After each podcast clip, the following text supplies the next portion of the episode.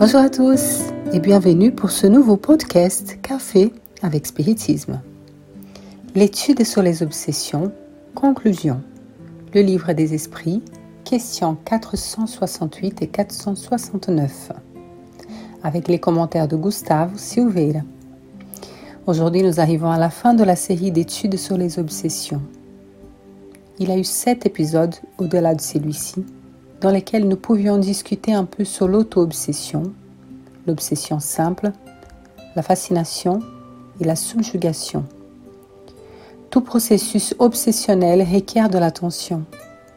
Certains plus, d'autres moins. Mais nous nous en souviendrons encore une fois. Aucune obsession ne commence par la fascination ou la subjugation.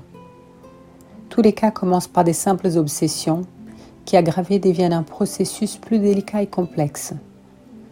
Par conséquent, il faut essayer d'harmoniser notre champ intime à travers le bien que nous pouvons offrir aux autres, afin que les pensées et les sentiments moins heureux ne prennent pas nos cœurs. Pour nous aider à comprendre, nous prenons pour nos considérations la question 468 du livre des esprits, dans laquelle Kardec questionne les esprits dont l'influence est repoussée par la volonté renoncent-ils à leur tentative? Et les esprits répondent Que veux-tu qu'ils fassent Quand il n'y a rien à faire, ils cèdent la place. Cependant, ils guettent le moment favorable, comme le chat guette la souris. Et aussi la question 469. Par quel moyen peut-on neutraliser l'influence des mauvais esprits?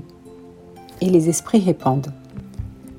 En faisant le bien et en mettant toute votre confiance en Dieu, vous repoussez l'influence des esprits inférieurs et vous détruisez l'empire qu'ils veulent prendre sur vous. Gardez-vous d'écouter les suggestions des esprits qui suscitent en vous des mauvaises pensées, qui soufflent la discorde entre vous et qui excitent en vous toutes les mauvaises passions. Défiez-vous surtout de ceux qui exaltent votre orgueil car ils vous prennent par votre faible. Voilà pourquoi Jésus vous fait dire dans l'oraison dominicale, Seigneur, ne nous laissez pas succomber à la tentation, mais délivrez-nous du mal. Ainsi, nous devons chercher le bien avec toute la force de notre esprit afin que nous puissions nous harmoniser correctement.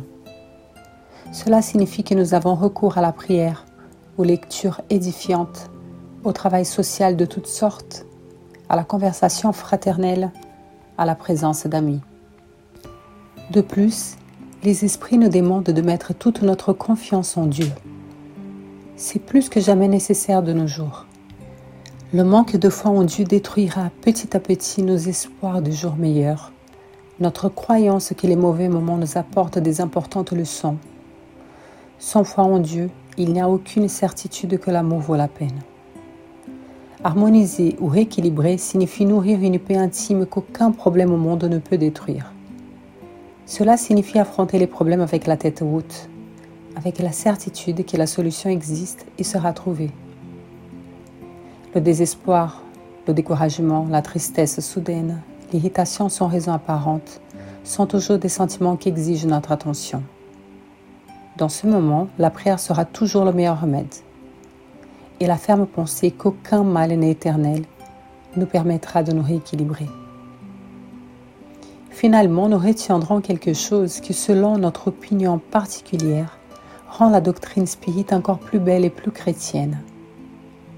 Dans l'Évangile selon le spiritisme, chapitre 28, Kardec nous apprend à prier pour nos obsesseurs. La doctrine spirite ne dit pas que ces esprits méritent d'être rejetés ou méprisés. Non, ils sont fils de Dieu, autant que nous, et ils méritent comme tout le monde, en même plus, notre compassion et notre miséricorde.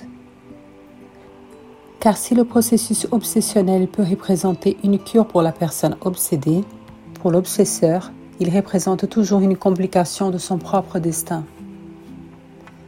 Par conséquent, lorsque nous nous souvenons de nos larmes ou des larmes d'autres personnes qui traversent l'obsession, Souvenons-nous aussi de ceux qui les causent, de ceux qui les provoquent, et touchons notre cœur pour eux. Surtout soutenons dans notre petitesse ces esprits qui manquent encore d'amour et d'affection. Prions pour eux chaque fois que possible. Ils en ont tellement besoin. Que Jésus nous bénisse et nous soutienne toujours et jusqu'au prochain épisode de Café avec Spiritisme.